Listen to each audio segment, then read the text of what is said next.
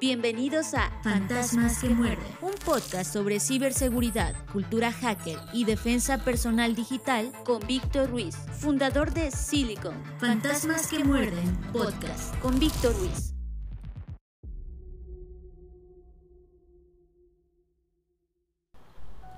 Miren qué buena condición sigue teniendo, qué bien se conserva en nuestro siglo el odio, con qué ligereza vence los grandes obstáculos. Qué fácil para él saltar, atrapar. No es como otros sentimientos, es al mismo tiempo más viejo y más joven.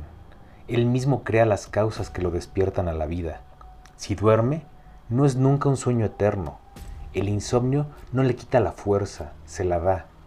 Con religión o sin ella, lo importante es arrodillarse en la línea de salida. Con patria o sin ella, lo importante es arrancarse a correr. Lo bueno y lo justo al principio Después ya agarra vuelo, el odio, el odio. Su rostro lo deforma un gesto de éxtasis amoroso. Ay, esos otros sentimientos debiluchos y torpes. ¿Desde cuándo la hermandad puede contar con multitudes? ¿Alguna vez la compasión llegó primero a la meta? ¿Cuántos seguidores arrastra tras de sí la incertidumbre? Arrastra solo el odio, que sabe lo suyo talentoso, inteligente, muy trabajador. ¿Hace falta decir cuántas canciones ha compuesto? ¿Cuántas páginas de la historia ha numerado? ¿Cuántas alfombras de gente ha extendido en cuántas plazas, en cuántos estadios? No, no nos engañemos. Sabe crear belleza, espléndidos resplandores en la negrura de la noche, estupendas humaredas en el amanecer rosado, difícil negarle patetismo a las ruinas y cierto humor vulgar a las columnas vigorosamente erectas entre ellas. Es un maestro del contraste entre el estruendo y el silencio, entre la sangre roja y la blancura de la nieve, y ante todo jamás le aburre el motivo del torturador impecable y su víctima deshonrada. En todo momento, listo para nuevas tareas, si tiene que esperar, espera. Dicen que es ciego. ¿Ciego? Tiene el ojo certero del francotirador y solamente él mira hacia el futuro con confianza. El odio de Vislava Simborska.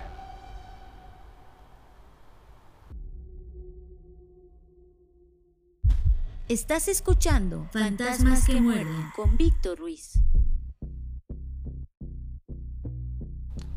Bienvenidos a Fantasmas que muerden, podcast de ciberseguridad, cultura hacker y defensa personal digital. Yo soy Víctor Ruiz, fundador de Silicon, y me da mucho gusto poder estar nuevamente con ustedes en este canal de comunicación, a través del cual seguiremos compartiendo ideas, conceptos e información con la finalidad de crear conciencia alrededor de la ciberseguridad. Muchas gracias por sus mensajes y comentarios. Nos da mucho gusto poder escucharlos, leerlos y así poder conocer las inquietudes, dudas, propuestas y observaciones de una comunidad que día a día busca más y mejor información para poder estar protegidos. A ti, mil gracias. Mil gracias por acompañarnos.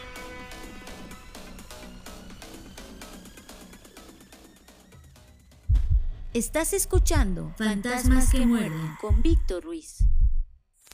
Descifra, conoce lo que hay y debe haber dentro de la mente de todo hacker. Descifra en Fantasmas que muerden con Víctor Ruiz.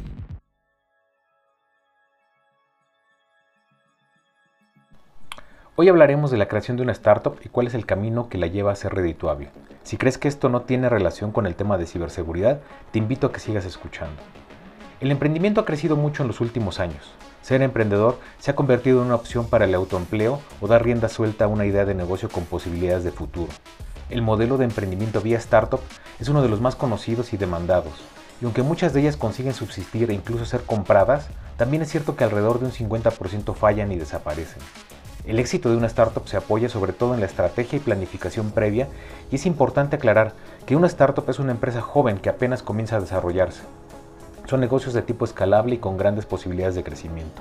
Estas nuevas empresas suelen ser pequeñas e inicialmente financiadas y desarrolladas por un fundador, un grupo de ellos o algunos inversionistas. A continuación veremos cuáles son los pasos para crear una startup desde cero. Número 1. Definir la idea de negocio. 2. Realizar un estudio de mercado. 3. Definir la propuesta de valor. 4. Delimitar tu segmento de clientes. 5. Construir tu marca. 6. Formar un equipo óptimo. 7. Desarrollar tu producto mínimo viable. 8. Validar el modelo de negocio. 9. Determinar tus necesidades de financiamiento. 10. Realizar networking con socios clave. Ahora les contaré la historia de una startup que al parecer ha estado siguiendo esta serie de pasos para convertirse en un negocio redituable con ganancias millonarias. Comenzaremos por no mencionar su nombre. Posiblemente en el transcurso de esta sección y con los datos que proporcionaré podrás adivinarlo. Esta startup surgió por primera vez en el año 2020. Su modelo de negocio está basado en una práctica actual, a través de la cual ofrece software como servicio y lo distribuye a través de una red de asociados comerciales, obteniendo como ganancia un aproximado del 30% y teniendo como función principal la configuración y el mantenimiento del software. El 70% restante lo gana el afiliado, lo cual hace que estos márgenes de ganancia sean muy atractivos para los que quieren formar parte de su red de asociados. Cabe señalar que esta startup es por mucho una de las más exitosas en su área en la actualidad y obtiene pagos millonarios, multimillonarios es más, de forma rutinaria de sus clientes. Esto se debe a que quizás más que cualquier otra startup de este tipo, ha optado por enfocar su talento en empresas con ingresos anuales superiores a los 100 millones de dólares. De hecho, esta startup se unió recientemente al club de los 100 millones, pues generó al menos 180 millones de dólares en ingresos en 2021. ¿Qué elementos los ha llevado a tener éxito? Son varios, entre ellos, esta startup que fluctuó en tamaño de 65 a más de 100 empleados presupuestaba varios miles de dólares mensuales para pagar una gran cantidad de herramientas tecnológicas. Esta startup invirtió en 2021 60 mil dólares en la adquisición de una licencia válida para una herramienta tecnológica que solo se vende a clientes verificados por el fabricante. El Departamento de Recursos Humanos de la startup presupuestó miles de dólares cada mes para las suscripciones de los empleadores a numerosos sitios web de búsqueda de empleo, donde los empleados de recursos humanos de la startup revisan la currícula para posibles contrataciones. La startup es vanguardista y ha hecho innovaciones que la han colocado en el lugar que se encuentra ahora, entre estas innovaciones se encuentra la integración de otros modelos de negocio para poder tener un mayor impacto. ¿Cómo es la estructura de esta exitosa startup? La startup mantiene muchas de las unidades comerciales de una empresa entre pequeña y mediana, incluido un sólido departamento de recursos humanos que está a cargo de atraer a los mejores talentos. Otros departamentos de la startup con sus propios y diferentes presupuestos, horarios de personal y liderazgo senior incluyen desarrolladores, que son programadores contratados para escribir código e integrar tecnologías dispares. Testers, que son trabajadores a cargo de probar el software de la startup. Administradores, que son trabajadores encargados de configurar servidores y cualquier otra infraestructura. Ingenieros especializados, que son aquellos que pueden desensamblar código y estudiarlo para encontrar vulnerabilidades o debilidades. Penetration Testers, para comprobar la solidez de la infraestructura que da servicio a todas las áreas del negocio. Además, tiene un área de recursos humanos, como lo mencionábamos, un área de entrenamiento y capacitación, un área de finanzas y un área de negociación con clientes. También la startup subcontrata consultores externos y ha establecido presupuestos estrictos para cada una de sus unidades organizacionales, aunque ocasionalmente toman prestados fondos asignados a un departamento para abordar las necesidades apremiantes de flujo de efectivo de otro. En julio del 2021, el grupo colocó anuncios en varios foros para contratar más trabajadores. Los empleados que trabajan y obtienen resultados pueden obtener un salario de entre 5 mil a 10 mil dólares al mes.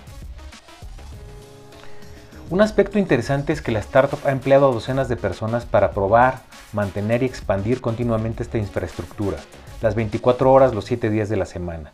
Y por ejemplo, el área de desarrolladores cuenta con más de 50 empleados. El 18 de julio del 2021, la startup empleaba alrededor de 62 personas, en su mayoría desarrolladores de software y testers. Sin embargo, su lista de empleados parece haber fluctuado mucho de un mes a otro, y debido a que hacen contrataciones eventuales, en la actualidad es difícil saber con precisión la cantidad de personas que trabajan para ellos.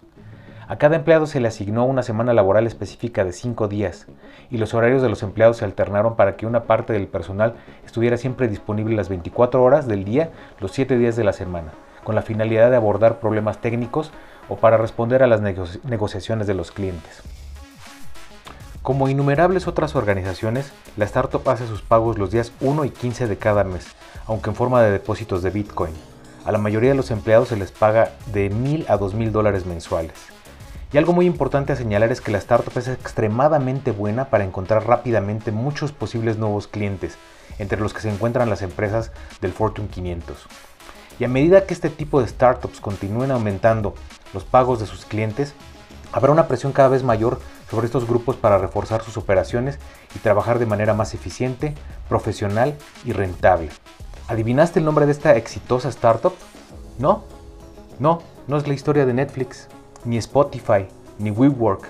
Tampoco es TikTok, Rappi o Uber. De hecho, es posible que no la conozcas. Se llama Conti y es un grupo cibercriminal de ransomware. Sí, un grupo cibercriminal de ransomware como servicio. ¿Qué opinas de esto?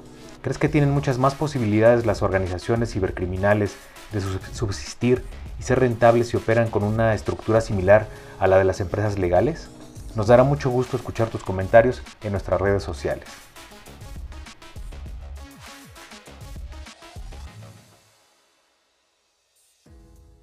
Escuchas Fantasmas que Muerden con Víctor Ruiz.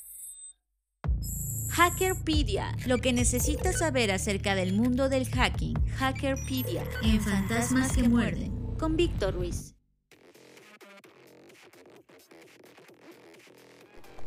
En la actualidad manejamos docenas de cuentas de diferentes proveedores de servicios como Facebook, Twitter, LinkedIn, Microsoft, TikTok, YouTube, Spotify, Netflix, Amazon, WhatsApp, Firefox, Uber, etc. Incluso hay momentos en los que nos olvidamos de algunos, solo para redescubrirlos más tarde. Por ejemplo, has encontrado de pronto que tenías una cuenta que no recordabas en Pinterest, en MySpace, Flickr, Bitly, Canva, OneDrive, Dropbox, Last.fm, Yahoo o Tumblr. Está claro que a medida que surgen nuevos servicios y aplicaciones, como usuarios omitimos el aspecto potencialmente más crucial, su seguridad. Las cuentas suelen ser el objetivo de los ciberdelincuentes, que tienen la esperanza de romper los mecanismos de protección que las resguardan. Dependiendo de qué tan seguido monitorees tus cuentas, es posible que ni siquiera te des cuenta si una de ellas es atacada o peor aún, vulnerada. Una de las mayores preocupaciones es que posiblemente como usuarios no sepamos lo suficiente sobre la importancia de nuestros datos. Es probable que los más atentos utilicen herramientas como redes privadas virtuales o administradores de contraseñas para fortalecer su información. Sin embargo, es posible también que muchos usuarios no tengan idea de que sus cuentas se han visto comprometidas. Una de las razones es que no saben qué señales indican un peligro o riesgo inminente. Aquí cabe entonces la siguiente pregunta. ¿Cuáles son los factores que conducen a las filtraciones de datos? Desafortunadamente no hay uno, sino muchos factores que conducen a las filtraciones de datos. Estos se deben tanto a los usuarios como a los proveedores de servicios y ya que a los datos de un usuario se les puede dar un mal uso de varias maneras, se debe, se debe tener mucho cuidado al usar servicios o aplicaciones conectadas a Internet. Una de las causas más comunes que conducen a violaciones de datos son las contraseñas débiles. No solo esto, sino que muchos de nosotros también tendemos a establecer la misma contraseña para casi todas las cuentas que tenemos en línea. La reutilización de contraseñas es muy peligrosa en términos de seguridad, si alguna de tus cuentas fuera vulnerada, sería un objetivo fácil para el cibercriminal, que puede tener en sus manos otras de tus cuentas. Por lo tanto, los usuarios deben concentrarse en establecer una contraseña segura. Otro punto es que muchas personas no instalan las últimas actualizaciones para corregir vulnerabilidades en sus sistemas. Y este aspecto se convierte en una forma lucrativa para que los ciberdelincuentes obtengan tus datos. Además, existe una alta probabilidad de que ni siquiera sepas que tus datos han sido comprometidos, por lo que los atacantes pueden aprovechar estas vulnerabilidades para tener acceso a tus redes, cuentas o dispositivos. También es posible que no todas las redes a las que te conectas te pertenezcan. Si eres fanático del Wi-Fi gratuito, acceder a estas redes sin una red privada virtual puede ser un error. Después de todo, tus datos pueden viajar sin estar cifrados, lo cual significa que terceros pueden capturar tus credenciales. Por lo tanto, la instalación de una red privada virtual te permite conectarte a cualquier red de forma segura cifrando y redirigiendo tus datos. Otro aspecto a considerar es que si estás visitando un sitio web sospechoso que ofrece ofertas atractivas, podrías tener problemas. Los estafadores usan miles de trucos para atraer a los usuarios a sus trampas y usar estos sitios es uno de los más comunes. Los usuarios terminan dando mucha información confidencial mientras optan por algunos de los servicios dudosos que ofrecen estos sitios. Por lo tanto, debes verificar si el sitio es seguro o no. Una forma sencilla de hacerlo es comprobando la dirección web. Debe tener una extensión HTTPS en lugar de HTTP, junto con un candado. Sin embargo, nunca debes bajar la guardia, incluso en sitios HTTPS. ¿Qué tienen que hacer los proveedores de servicios? Si bien a veces los usuarios son responsables de que sus cuentas se vean comprometidas, no siempre es así. Los proveedores de servicios y propietarios de las plataformas son igualmente responsables si los datos de los usuarios se ven comprometidos. Y es fundamental que los propietarios de la plataforma protejan los datos de los usuarios, pues incluso en ocasiones los propietarios de las plataformas no transmiten sus métodos y consejos de forma sencilla y usan un lenguaje altamente técnico y confuso al informar al usuario lo que puede o no hacer dentro de la plataforma. Por lo tanto, los propietarios deben definir un conjunto de instrucciones claras y comprensibles para que todos los usuarios puedan entenderlas bien. ¿Qué técnicas te han funcionado para permanecer seguro en tus cuentas, servicios, redes sociales o plataformas? ¿Qué recomendaciones le darías a las personas que no están al tanto de estas medidas de seguridad? Nos dará mucho gusto que puedas compartir tus propuestas en nuestras redes sociales. Esto es Fantasmas que muerden con Víctor Ruiz. México tiene ya el primer lugar en ciberataques en Latinoamérica, por lo que 2022 será un año retador en el tema de ciberseguridad. Silicon te invita a capacitarte o capacitar a tu equipo y obtener certificaciones oficiales internacionales en ciberseguridad e ISO 27001. Para más información visita nuestra página web www.silicon.com. Esto se escribe S-I-L-I-K-N.com.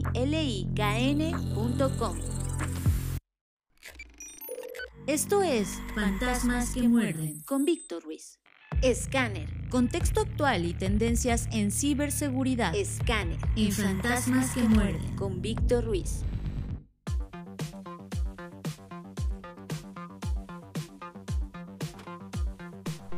La necesidad de que las organizaciones demuestren su relevancia en la era digital hace que estén generando cantidades sin precedentes de tráfico de red, datos e información, por lo que los vectores de ataque se están expandiendo más rápido que nunca. Al mismo tiempo, los cibercriminales son cada vez más sofisticados y crean amenazas cibernéticas que son más intrusivas y más difíciles de detectar.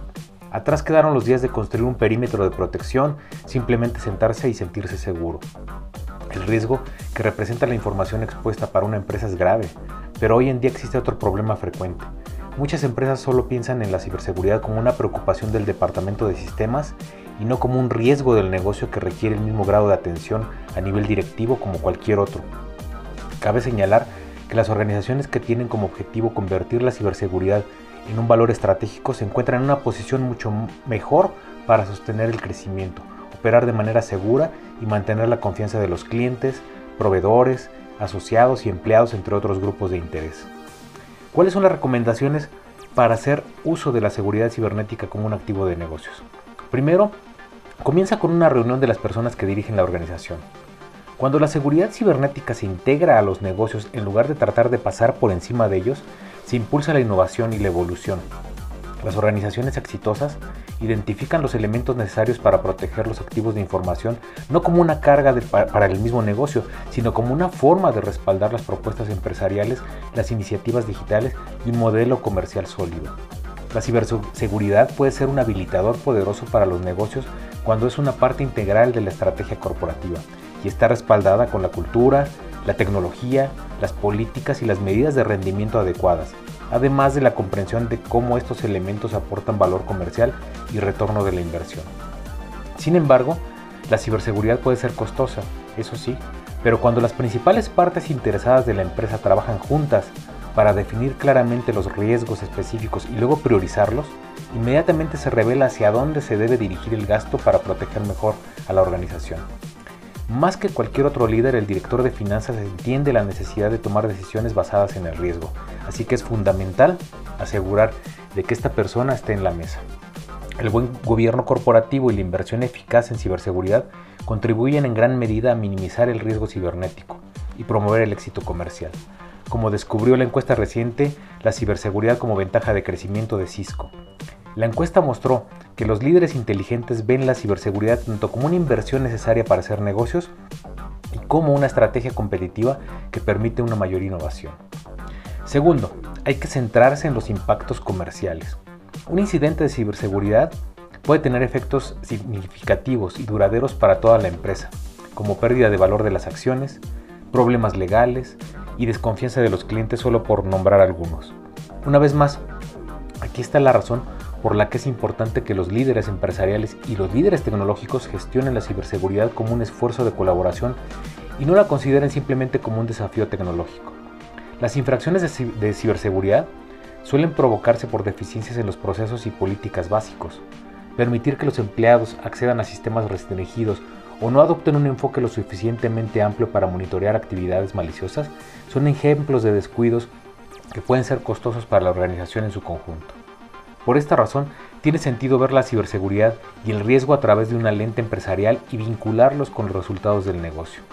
Para hacer esto, se debe evaluar el desempeño de la ciberseguridad alineando las métricas con la estrategia corporativa. Se deben incluir métricas corporativas en la evaluación de la seguridad cibernética en áreas como la evaluación del riesgo y la prueba de competencias para detectar y defenderse contra ataques y remediar las causas fundamentales de los problemas. Y con esto, brindar a los líderes una comprensión más completa del desempeño de la organización. Las medidas de los incidentes de ciberseguridad en términos de costo e impacto en las operaciones comerciales y las demostraciones de iniciativas tecnológicas que han mitigado el riesgo o mejorado el rendimiento revelarán el valor comercial de la ciberseguridad. Tercero, es crucial establecer una cultura de ciberseguridad. Sin una política convincente para comportarse de manera segura, los empleados a menudo siguen las señales que consideran adecuadas o lo que les dicta su intuición, lo que puede aumentar el riesgo de una vulneración de datos. Si bien una cultura de seguridad sólida puede compensar en parte la falta de controles al alentar al personal a hacer lo correcto, a pesar del entorno, una cultura deficiente a menudo anulará las políticas pertinentes. Cuando se implementan iniciativas como la capacitación de concientización del usuario para ayudar al personal no técnico a aprender a identificar amenazas potenciales y con esto cuestionar procesos comerciales inseguros, esto da como resultado que la seguridad cibernética sea responsabilidad de todos. Y cuando se alienta al personal técnico a interactuar con colegas de toda la empresa, se ayuda a cultivar el talento de seguridad interna y se fomenta una comprensión más profunda de los problemas relacionados con el riesgo cibernético. Al establecer procesos de toma de decisiones para el personal y crear una fuerza laboral preocupada por la seguridad, es más probable que se tenga éxito en la defensa contra ataques internos, ingeniería social y otras amenazas a la seguridad. Mantener a los directivos y empleados comprometidos con el valor empresarial de la ciberseguridad requiere un, firme compromiso y una comunicación continua. Es crítico que todos estén en la misma página, hablando el mismo idioma acerca de invertir en la protección de la empresa. ¿Qué acciones crees que puedan funcionar para que las empresas vean a la ciberseguridad como un valor del negocio? ¿Qué elementos destacarías acerca de la función de la ciberseguridad como parte de la estrategia del negocio de las organizaciones? Con todo gusto esperamos tus propuestas y sugerencias en nuestras redes sociales.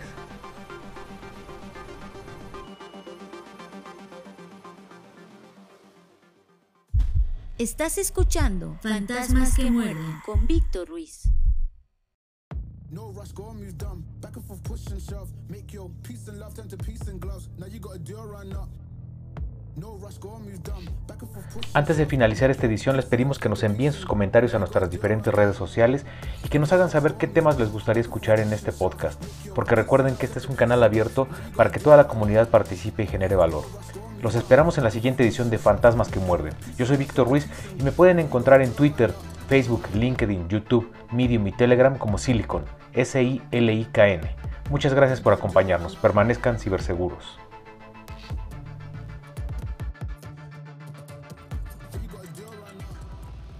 Esto fue Fantasmas que Muerden, un podcast presentado por la startup de ciberseguridad Silicon. Fantasmas que Muerden, con Víctor Ruiz.